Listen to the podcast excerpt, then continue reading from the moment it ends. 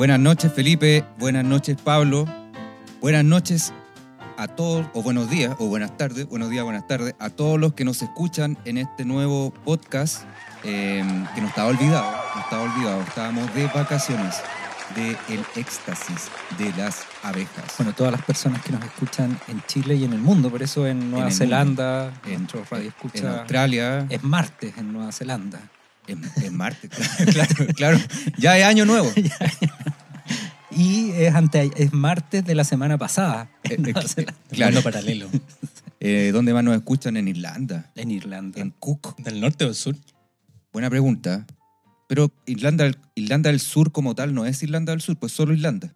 Claro. No es como Corea del Norte y Corea del Sur, es solo Irlanda. que sí. sí. Perdón. Irlanda del Norte, eh, También nos, escu- nos Bonito Irlanda. En Islandia. Islandia. Uganda tenemos unos Uganda. amigos que siempre nos escriben por nuestras redes sociales. Uganda del norte, del sur.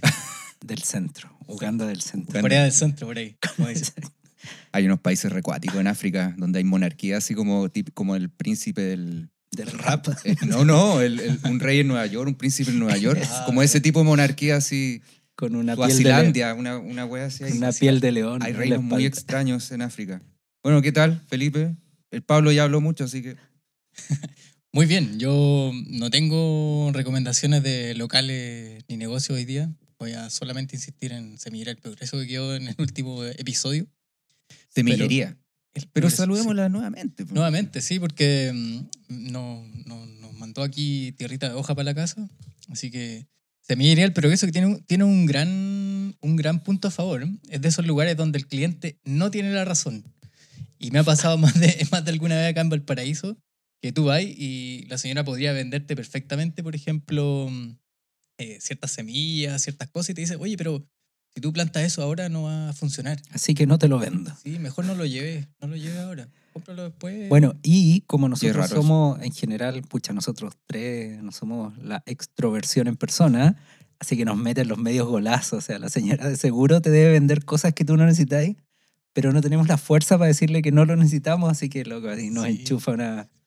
Es Y además- difícil. ¿Cuántas veces uno ha comprado weas por, por, por vergüenza? de- de- por la vergüenza de no... de- quiero salir de aquí, pero no... Ah, ya, me compro la wea. me pasó, por ejemplo, el otro día que, eh, pucha, me tocó, y cuando me crucé con el Pablo en la calle, de- detrás de esa mascarilla, eh, iba caminando con, con mi hija a buscar una bicicleta. Eh, él- que le había prometido comprar una bicicleta. Y Sí, pues ya estaba muy chica. claro, La sí, era muy chica la que tenía, era como esos elefantes que andan en bicicleta. ¿no? Esos payasos. Claro. Y bueno, ¿Dónde? resulta que no sabía dónde comprar bicicleta, miré en internet, muy cara. Y de repente dije, bueno, eh, voy a ir a una bicicletería clásica de Viña de calle San Antonio. Claro. Llegamos allá, dije, La cual- quiero- pa- eh, ¿Cómo se llama? Padró. Padró. dije eh, queremos cotizar bicicleta, Aro 20 para, para mi hija. Y ya, pues me hicieron pasar a verla. Tenemos esta, me dijeron. La probó, le gustó, la vio. eh, precio, 230 mil pesos. Una bicicleta. Una bicicleta que le va a durar dos años o tres años con cueva. Y, chuta, y, y yo estaba ahí y, y, mi- y toda mi noción de cotizar bicicletas quedó estancada. Pues sí que la vendedora me dijo, eh, bueno, eh, ahí está, puede pagar con transferencia electrónica, débito, etcétera, etcétera. Chucha. Y yo quedé cortado lo único que tenía que decir, bueno, y tienen despacho a domicilio, así como, como va a ser más larga la... Voy a venir el sábado, le. Así que finalmente nos fuimos y encontramos otra muchísimo más bara- más barata en otro lugar. ¿De, de, de cuánto? ¿Cuánto te salió? ¿Eh? Salió 100. Ya, igual. Que es barata dentro de, lo que, de los precios. Sí, po. es barata si la comparáis con las 200 y tantas de la otra. Pero si la Claro. comparáis con el... Pero ahí la andaban. bicicletería de vía alemana que hay a 70, pues, bueno, de Aro 20. Ah, no, 20. Pucha, a ver, lo Oye, yo no sé hasta qué punto esta conversación a nuestros amigos de Uganda les resulta relevante. O a la gente de Islandia. Bueno, sí, sí, pues después de esta breve introducción en este importante día de elecciones eh, primarias, pero esto no es un programa de política ni nada, eh, solo para recordar a nuestros yo del futuro, que hoy día se votaron las primarias. Yo voté Eh, sin miedo, le digo a mí, yo, al Felipe del futuro. Votó sin miedo. Bueno, y, y de hecho los practicantes hoy día no están porque están reporteando. Están Están- reporteando y hay dos de, vocales de, de vocal de mesa, así que... Perfecto. Sí. Bueno, hoy día nos reunimos aquí para hablar de un escritor que en lo personal eh, yo no lo conocía. Eh, y me imagino que muchos de nosotros o de ustedes que escuchan tampoco lo conocían, lo conocen, que es eh, Alfonso Alcalde, eh, un, al parecer un importante y, y buen escritor eh, que tuvimos en nuestro país. Iba a nuestro amado país, pero bueno, en nuestro Qué país. Dejémoslo ahí. Así que no sé si nos quieren hablar un poquito de... Bueno, y en específico agra- a- agarramos un cuento que se llama La Auriga, Tristán Cardenilla. Auriga, auriga, Auriga. palabra grave. Auriga, claro. Terminada en vocal, por lo tanto no lleva tilde. Claro, yo cuando me, me aproximé a este título, Auriga, Tristán, Cardenilla, pensé que era como un cuento centroamericano, porque ninguna de las tres palabras me... so- Bueno, Tristán puede ser por Tristán y Solda, Claro. perdón mi cultura, Wagner. Eh, Auriga, ta. Auriga, eh, la Auriga, que era un viejo oficio eh, Claro. que se difundió a lo largo del siglo XX, del siglo XIX, perdón, en Chile, y que se relacionaba con la domadura de caballos en el campo. Pero ojo, que mm, eh, es más antiguo todavía. O sea, los Auriga o Auriga eh, también eran las personas, por ejemplo, que llevaban los caballos en la época de Roma. Ah, eh, que llevaban a las monarcas. Y aquí la importancia, porque ese, esa, ese, ese rol de llevar los, los caballos del, del emperador, por ejemplo, no se lo entregaban a cualquiera. Pues estaba, No, obvio que no, porque los caballos tenían arete. Los caballos eran más nobles, más ciudadanos que incluso las mujeres. Por lo tanto, no. Era un poco sagrado, como las vacas en la India. eh, Yo creo que más que el caballo, o sea, sí, pero también era sagrado el hecho de que le entregaban el, el llevar o, entre, o, o la confianza de, de desplazar al monarca. Y el Áuriga tenía esa doble dimensión, que eran los que corrían en las, en la- en las carreras de caballo con carruajes de, de, de Roma, pero también era el que llevaba al, al, al- la persona más importante de- de la ciudad, digamos. A un semidios casi. o dicho de otra forma, era el, el conductor del emperador y por lo tanto tú no confiáis tu vida a cualquier pelafustán. Imagínate, se le arranca el caballo, weón. Se le arranca el caballo. La cantidad de azotes, weón. En Platón también está esta figura, el Platón como dualista que separa el, el alma del cuerpo. Siempre cuando, cuando describe el alma humana es como una, una lucha de, de un caballo, a la- de dos caballos, ¿cierto? Que, que, que uno empuja hacia, hacia, hacia la parte más racional, si se quiere, y el otro empuja la parte más eh, concupiscente, más, más material del cuerpo, la razón y los instintos. Y, y el que domina eso es, es el áuriga también. Ahí también hay ot- otra... otra Sí, pues bueno, el, el caballo siempre ha sido como una figura mítica casi. De ahí nacen los pegasos también, los unicornios. Primos del caballo, ¿no? Sin duda, primo Prim- cercano. Primo cercano del Hermano, ¿Te gusta más los unicornios o, o lo- o- o el pegaso? El Pegaso, o sea, yo creo que nuestra generación Ah, bueno. noventera y Claro, los caballeros del Zodiaco. Zodíaco. O el ponicornio. El ponicornio. Es un, sería un pony con un cachito, ¿no? Lindo igual, pues, ¿no? Lindo. Bueno, ¿Y si, y si tuviera dos cuernos, sería unicornio todavía, ¿no? uni, ¿cómo sería? ¿Cómo se diría? Bicornio. Bicornio. Y así, tricornio. ¿Y de cuatro? Cuatricornio. Tetracornio. Tetra, mi- mira, mira, qué filósofo. Tetra, qué griego. Tetracornio. Bueno, y este cuento escrito por eh, Alfonso Alcalde Ferrer, escritor que nació en Punta Arenas, que hoy día Punta Arenas está en el Twitter como tendencia, el 28 de septiembre de 1921 y murió en Tomé el 5 de mayo del 1992, causa de la muerte, suicidio. ¿Tomé es octava región o Octava, séptima? sí. Perfecto. Octava. Tomé octava. No sé si nos pueden hablar un poquito del- de este cuento, Pablo. Una especie de sinopsis. O mira, o antes de entrar en el, en el, en el cuento, referirse a Alfonso Alcalde con una figura bien, bien interesante. O sea, un, alguien que nace en región, me imagino en el seno de una familia acomodada, burguesa, estudió en el colegio, en el colegio inglés, igual que, que uno de los precandidatos que, que están hoy día en estas primarias. Colegio inglés, estudió. Colegio inglés. Exacto, Mm. exacto.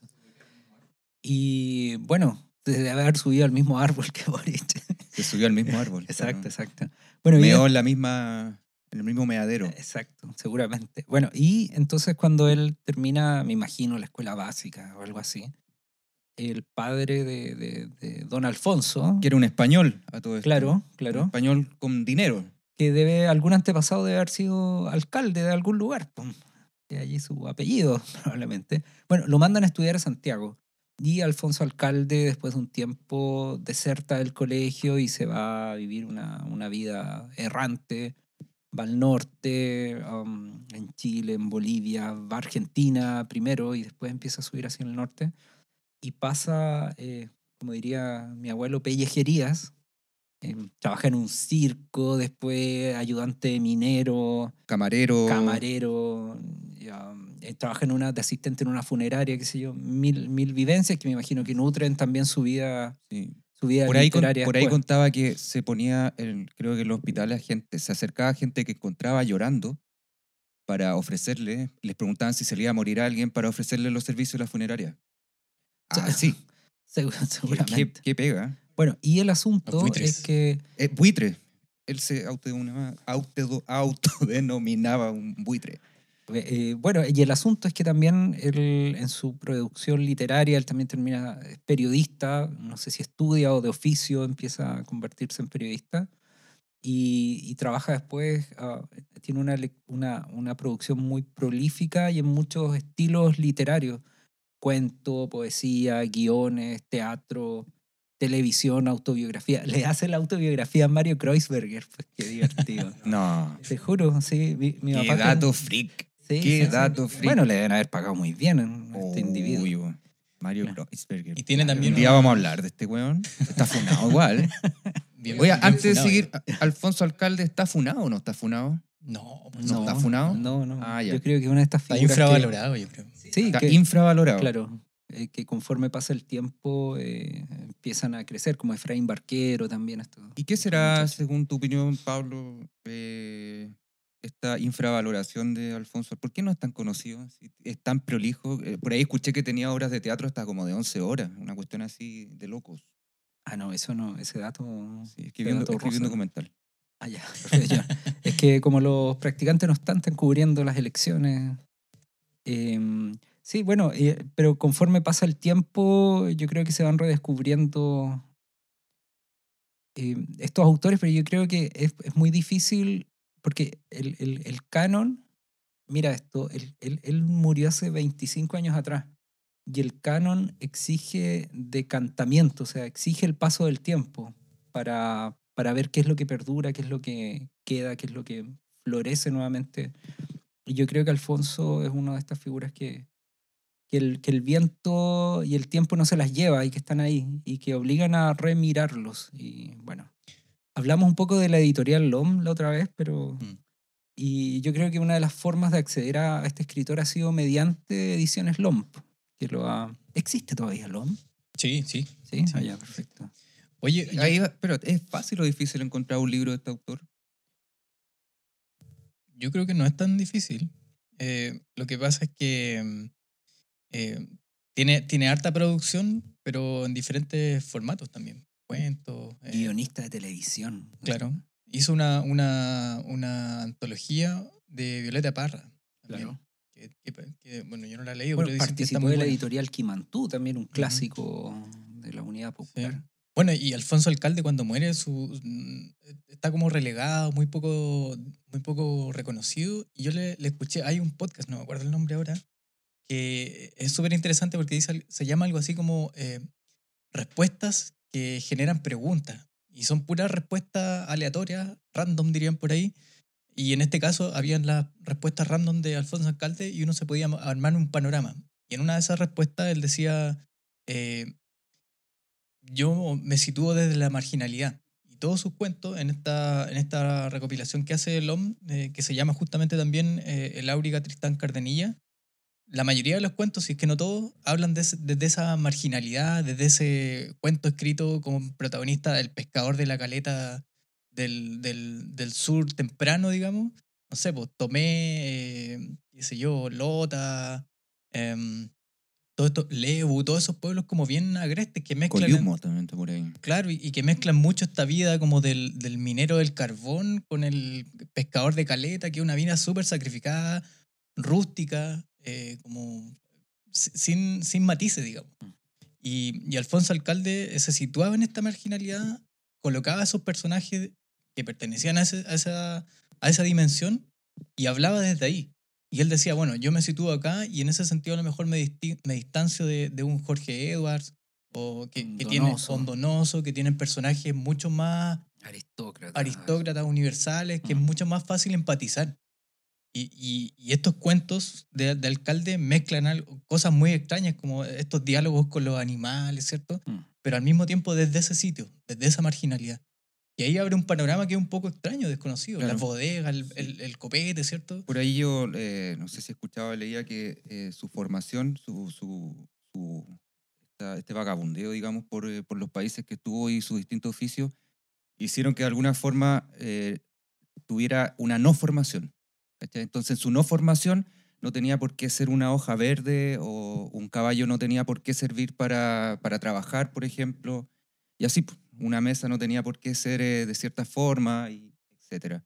Así que eso es interesante y eso es al menos lo que, lo que se nota en este cuento, porque yo sin saber nada me puse a leerlo y esto es como realismo mágico, porque el caballo habla. O, o- o- o- o un, un cuento fantástico, por lo menos. Claro, y es porque él tiene esa visión de que por qué, por, por qué tiene que ser así, después de todas las pellejerías, como dice tu abuelo, que, que pasó. Él, Oye, Pancho, ¿te cuento un poco de lo que se trata el cuento? Sí, por favor. Oye, a mira. mí y a nuestros amigos de, de Boston, ¿cierto?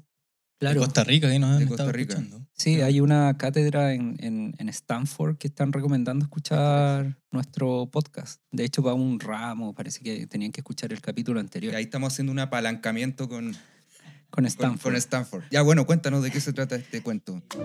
Curioso cuento.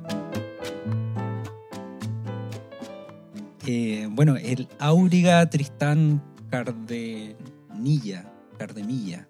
Eh, bueno, es un. Ya, y ahí partimos con las, con las tensiones, porque esto está definido como un cuento. Es un cuento, pero que en su presentación eh, parte nombrando a los personajes. Una obra de teatro. Exacto, al modo del teatro, con estas didascalias. eh, didascalias, palabra interesante.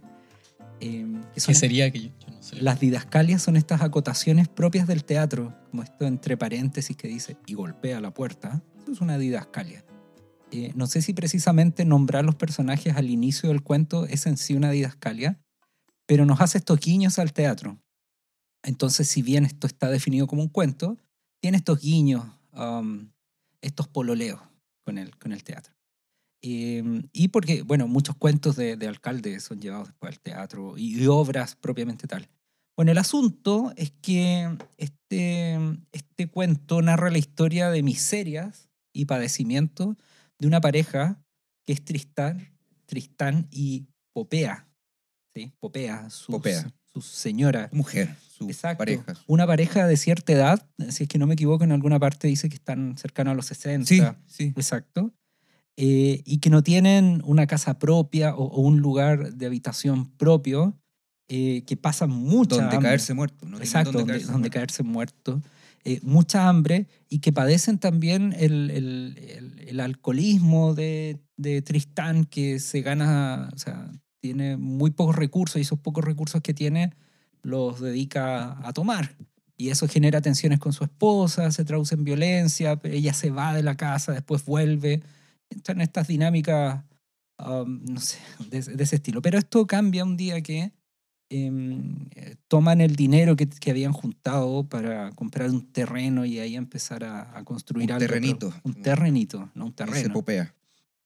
Y lo toma este muchacho Tristán y con Este este, niño, este- no, este, este, este señor, este señor, sí. tiene 60 años, y lo toma y se compra un caballo, un caballo que estaba presto a entrar al matadero, un caballo miserable, así como, sus propias miserias, eh, y llega a la casa y, en el trayecto ya de vuelta a su casa, eh, Tristán empieza a hablar con su caballo. Y, y el caballo parece responderle.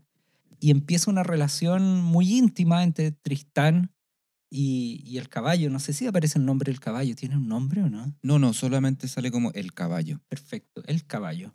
Y empiezan a tener una relación muy íntima eh, que, que compensa en algo esta mala relación que tiene Tristán con su esposa Popea.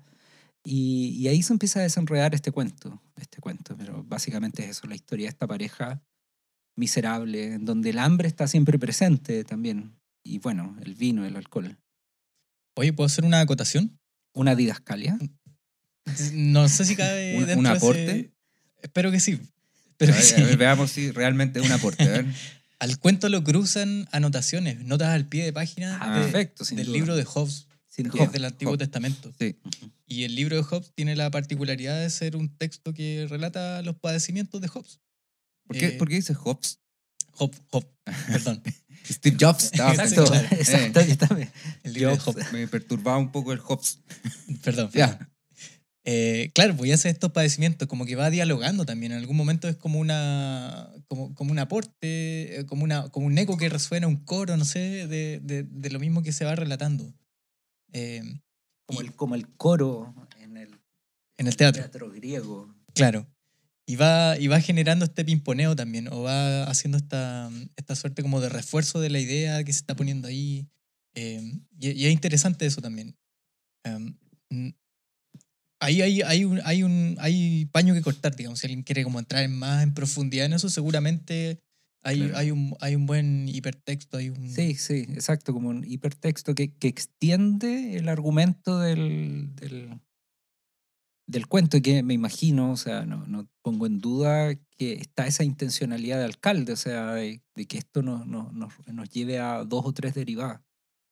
Eh, y lo primero, o sea, yo creo que algo evidente que aparece inmediatamente es que probablemente estamos en presencia de un cuento, no, no sé, no me atrevería a decir realismo mágico, eh, pero sí por lo menos un cuento fantástico, fantástico en el sentido de que eh, se empieza a generar una relación entre el, entre el personaje de Tristán, el caballo, y el caballo termina siendo un interlocutor más en la historia, que conversa con Tristán y en algunos momentos incluso con Popea, o sea, empiezan a...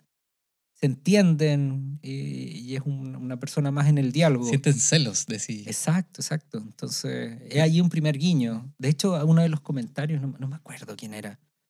Eh, ¿Cómo se llama el padre? ¿Cómo se llama este un crítico?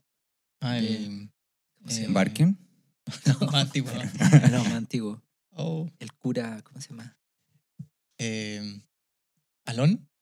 Perfecto, Alon, que no me acuerdo el nombre real. El cura era en el Nocturno de Chile de, de Bolaño, ¿no?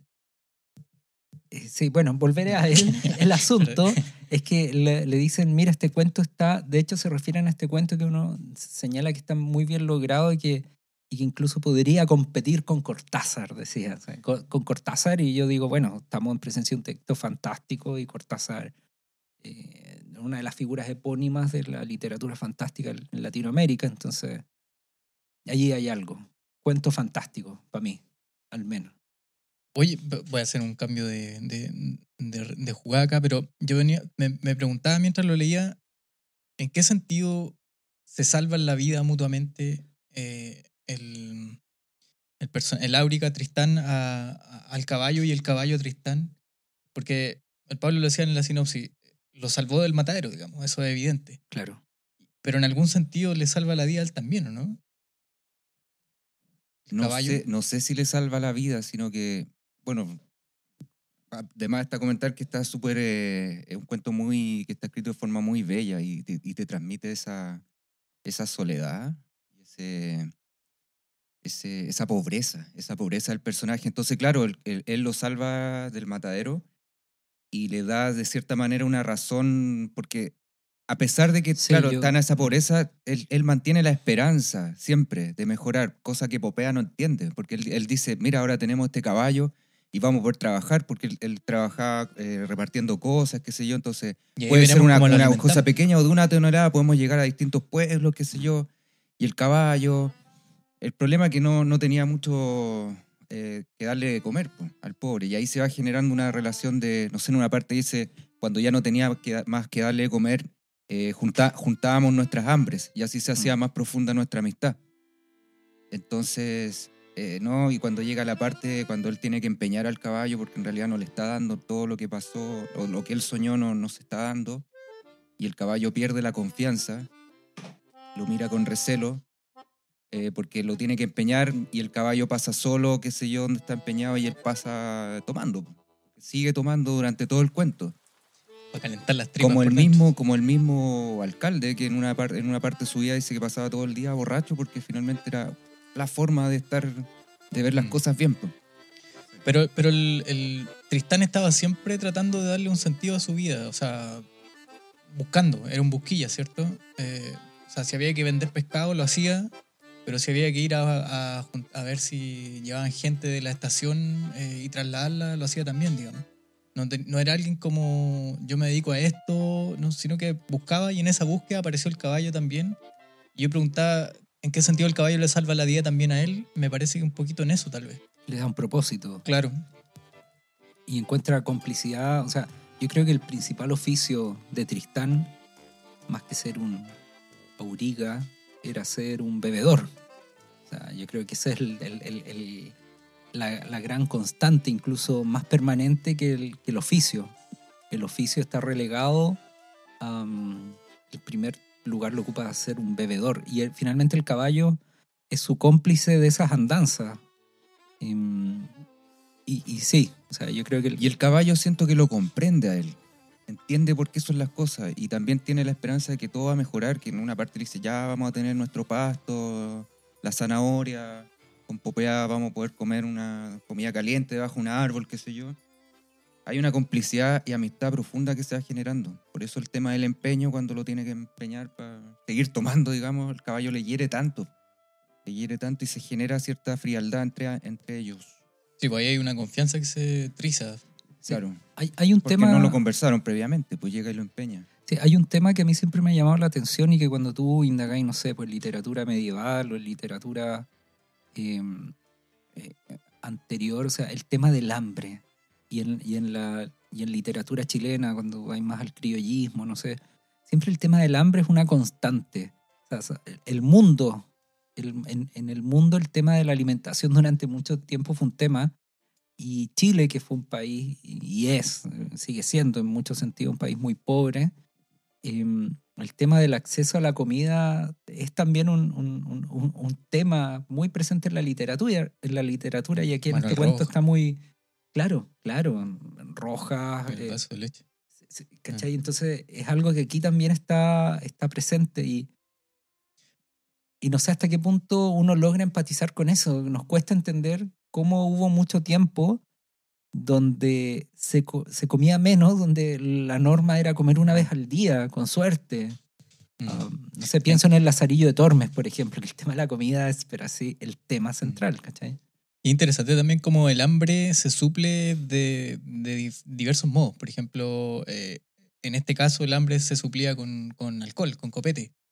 Eh, de la misma forma como el hambre en Chile en mucho tiempo, bueno, no sé si en mucho tiempo atrás todavía seguramente, estaba acordando de, de Miguel Ángel. El hambre se suplía, capítulo que está ahí, que Claro. lo pueden buscar en archivo, Con neopreno. con neopren. Claro. Muchos niños aspiraban neopren para evitar el hambre.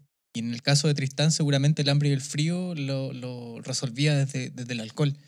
Eh, y en ese sentido me, me- me hace mucho, sen- o sea, perdón la redundancia, y me hace mu- mucho sentido la- el, el tema de las bodegas en el sur, que creo que acá en la zona central de Chile no se ve tanto. Eh, los lugares para tomar, las cantinas eh, en el sur son las bodegas. Eh, son como lugares agrestes, así como, o sea, no sé si agrestes, pero, pero galpones que donde se vende vino a- a- en el vaso, donde... eh, Por La mucho- caña. La la caña. caña, eh, claro. Y yo me imagino eso en, en este contexto de caleta, de minero, que es muy, lo que decía antes, muy de, muy de alcalde. Y esa, esa miseria, esa pelea de la miseria de- desde, la, desde la copa de, de vino, eh, de, de vino de, de- de garrafa, ¿cierto? Eh, le, le da, le da una, una, hace resistencia, digamos. Hace resistencia a esa pobreza que está ahí latente. Y que en algún sentido yo creo que eh, vuelve a aparecer en Chile con la pandemia, por ejemplo Claro. uno mira la calle hoy, hoy día y nuevamente es, es visible eh, el hambre. Mm. Y me, y me parece que este cuento eh, que según- no, está, no está datado, no sabemos de cuándo es, Buen punto, buen punto. y que, pero que originalmente probablemente, o sea, originalmente si alguien lo lee, seguramente va a decir, bueno, esto es, qué sé yo, los años 60, no sé, las fotos de la raíz de los niños del, de- del río Mapocho son, son de, de- otro Chile, pero nos damos cuenta que no está tan lejos hoy día. propósito de muchas cosas. Sí, Eh, un poco atemporal en ese sentido. Eh, sí, yo cuando lo leí ni siquiera pensé qué época era, no sabía. No sabía si estaba en Chile incluso. Ah, buena, sí, po. no sabía si era Chile. Sí, Eh, no pero después, si- más adelante, el cufifa, ya ahí hay, un- uno se sitúa con modismo típico de nuestro, de nuestro hablar. Sí. Y, y en general también son personajes que sortean esto del hambre y con el ingenio. Como que buscan por ahí, son, son, son miserables en muchos sentidos, pero son ingeniosos. Ahí está como su... Esa, esa es su herramienta de sobrevivencia, digamos. Sí, y, y en esa miseria también me llama mucho la atención que, en- que en esas miserias más miserables también hay una, hay una entrega, eh, una confianza en que, pucha, hoy día no tengo que comer, pero mañana sí habrá. Em, Ya vamos a tener paz, claro, ya vamos a tener. claro. Echamos y- más agua a la sopa nomás. Claro, o sea, y en- incluso en esa miseria ese hombre ha vivido 60 años. o sea, es, es decir, y, y lo que tiene un mérito, imagínate, con mal alimentado, mal todo, y llegó a los 60 años y probablemente vivirá otro tiempo. Mm. Entonces hay, hay, una, hay un optimismo ciego en que siempre mañana va a ser mejor que hoy. Claro, an- ante la, ante la violencia, en este caso la violencia al hambre, siempre lo que aflora es, es la resistencia, digamos. Sí, Y, y la esa- resistencia en este caso es eso. Bueno, y esa confianza también que se ve en Popea, que, que se baja pero vuelve porque cree todavía que algún futuro es posible con, con Tristán, por ejemplo. Claro. Tristán incluso dice que, que la golpea, o sea, porque habla mucho, le reclama mucho, no como su caballo, que lo entiende, y ella se va donde su mamá, pero después vuelve. Claro. Él sabe cómo va a y, funcionar. y llegando, hacia memoria, el, dice. llegando hacia el final del cuento, eh, bueno, a propósito hay una obra de teatro de este, Claro. de este cuento, que sería muy entretenido verla en todo caso. Eh, Pero es una adaptación, no es el cuento fiel. Claro, claro. Ujú. Y a, y a eso iba. Por ejemplo, en este cuento, el spoiler, spoiler, el caballo, el caballo muere, pero muere de forma natural. Y la parte donde muere es- está escrito, eh, es bellísima esa parte. El, el- lo- lo- de hecho, lo, lo voy a leer, es cortito. Em, una tarde, trotando por la avenida Prat, noté que el animal pisaba en falso, como si tuviera dos patas más largas o más cortas que las otras, dando bote, soltando el freno. Comprendí que se estaba muriendo. Mientras se justificaba con humildad, hasta aquí nomás llegamos, viejito. ¿Te vas a ir entonces? le pregunté. Llegó la hora, confesó el animal. ¿Qué es eso? Le dije para darle ánimo. ¿Puedo pedir algo? Le dice el caballo y esta parte es linda. Claro que sí, así a lo amigo, a lo amigote le dice, a lo cumpimpa, a lo cumpimpa, acepté llorando. Y el caballo le dice, es algo que no tiene importancia, pide, pide, pide lo que quieras. Entonces el caballo dice, no quiero que los niños me tiren piedras. Dijo justo cuando la muerte le llegó a los ojos y se los puso duros como de vidrio y yo me quedé mirando en ese reflejo frío. Había empezado a llover lentamente como para abrigarnos, como para protegernos, como para herirnos aún más. Es tan triste esa parte, como cuando tienes que eh, inyectar a tu mascota, ¿cierto? Para que está enferma.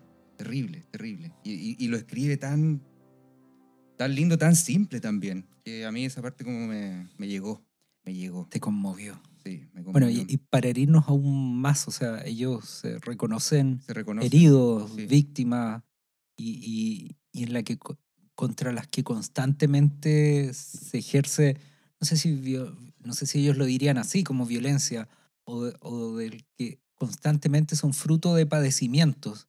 Es como, exacto, como otro, otro, otro herida más, ya en verdad tengo tantas cicatrices que una herida más no la, re- la siento, pero me cuesta ya reconocerla entre tantas otras heridas. Mm. No quiero, yo leía esa parte como no quiero que los niños me tiren más piedras. No quiero que los niños me tiren piedras. No, no quiero que los niños me tiren piedras. Me imaginaba pidiéndole eso una vez caballo muerto, digamos. Claro. Con su cuerpo, porque después Tristán se va, se va a, a tomar, digamos. Claro. Eh, me imaginaba ese gesto final, como, como, como- Porque es muy sencillo la forma en que lo describe y es muy, es muy distinto al, al, al tenor que tenía el, el, el cuento antes, que era más bien brusco. Eh, no- o sea, O sea, es de una sensibilidad inusitada frente a tanta otra violencia. o sea, claro, sí, Mm. sí. Y esa parte es muy, muy decidora, creo. Eh, A mí cuando, cuando la leí me hizo pensar inmediatamente en, en- en- en esos vínculos. Eh, sí, no, es, es- es bellísimo ese cierre. Mm. Sí, y a mí me, me llama la atención porque tuve la oportunidad también de leer otros cuentos que en este, aquí no se, no se logra percibir, tal vez en esos últimos diálogos con el caballo, donde agarran más complicidad, como un, como algo, un, un lenguaje más coloquial, más, más ganchero, más, más íntimo, ah, con mucho, no sé cómo se dice, con mucho... ¿Con calle? Sí, eso, con calle, con calle. Eh, pero eh, en Alcalde también el tema del humor, de la, de, de la frescura en el lenguaje, un lenguaje, pero esa frescura, frescura marginal, por decirlo de una forma, que, que no es Mm. no esas películas chilenas noventeras y a, a pura chucheta, sino que de- es, es- es picaresco, un Mm. lenguaje como picaresco. Y, sa- y, sa- y fluye, porque tampoco es como en, la, en las teleseries, así como que eh, el actor cuico, mega, Mm. mega ricachón, haciéndose pasar por, por, por, por flight, digamos, Mm. sino que fluye. Oye, Y Mauricio Méndez, pues. En Cerro Alegre, ¿no? Este, Ah, con Zabaleta haciéndose pasar por. Y la media casa, weón, que vivían acá en Cerro Alegre, weón, y eran flight. Esa weá tan chilena, weón. Cerro Alegre. Oye, y recomendaba a nuestros amigos de, de, de Suiza que nos están viendo leer a Alcalde. O sea, yo creo Sí. que autorrecomendación, porque yo es lo único que he leído de él y, y me, me interesó su vida, su, Mm. su obra, su forma de escribir. Y, y es harta, parece la obra que tiene. Entonces, en mi caso, por lo menos, me gustaría leer Mm. más de Alcalde. Y, Alfonso Alcalde. sí, yo creo que, mira, en la Universidad de Chile están pidiendo una, como también les piden, hay un ramo que hacemos nosotros ahí en la Universidad de Chile con literatura. Ah, yo pensé que en la escuela con Barbala. Ah, no, en la escuela con barba. Ya lo tomaron, están haciendo talleres. De hecho, hacemos talleres remotos, eso sí, asincrónico, por Zoom. Híbrido. Híbrido. Dios mío, ese lenguaje, el futuro no, no, no juzgará por esto. El, claro, entonces el éxtasis de las abejas marcando tendencia, eh, poniendo en, en el sitial que corresponde a Alfonso Alcalde, así que hay que leer. influencer, siempre. Claro, claro. Oye, yo voy a... re- a- la- el capítulo anterior mencionamos a Gabriel Castro y nuestro profesor de, de lenguaje en el colegio. Claro. Y, y yo recuerdo que en algún taller, ramo, no sé, lectivo con él, eh, a propósito del humor en la literatura, él siempre mencionaba a Alfonso, Al- a Alfonso Alcalde. Así que... Ah, mira, Un curioso. saludo para él. Un saludo nuevamente a Gabriel Gabriel. Castro, Lo tendremos por acá. Escritor Claro. también de la quinta región. Así Claro. que eso. Cerramos este capítulo. Eh, ¿Algunas últimas palabras? Eh, yo creo que después de leer este cuento me dieron ganas de comprar un caballo. Así, de lograr cierta intimidad con un, con un amigo caballo. Yo creo que algo habrá. Qué bacán sería tener un caballo. Claro, claro, aquí en el. Bueno, ac- imagínatelo acá en uno en el estudio 2 de nuestro. ¿Cuánto viven los caballos? Harto. ¿Viven harto? 30, 40 años. Ah. Ya, ¿en serio? No estoy seguro, pero me parece que eso. Oye, pero igual es El interesante. caballo, hay un caballo chileno que se llama Guaso que, Claro, con- claro. que rompió un récord de, salto. Y nadie lo ha, nadie lo ha Sí, superado. tiene una estatua en piña gigante. Sí, una Sí, estatua. sí, pues nadie lo ha superado. Ah, Claro. En Viña, weón. Bueno, y está, di- está disecado ese. en- Ah, está desicado como el perro de Alessandri. claro, está también está disecado, disecado. en la escuela de caballería blindada de Quillota, porque ahí era el. Mira, hay que ir a verlo. Sí, y el. Y Hay el que tirarle piedra. La Raguibel. La Garri... Ese, ese. Ese ver, ¿Cómo mismo. se llama? A ver, dilo. La Raguibel. Perfecto, la Raguibel. Apellido vasco como todos los que nos gobiernan. Buenas noches, Felipe. no sé si queréis decir algo, Felipe. No, nada. Chao. no. No, no. Yo voy a ir a mirar ese caballo. Buenas noches.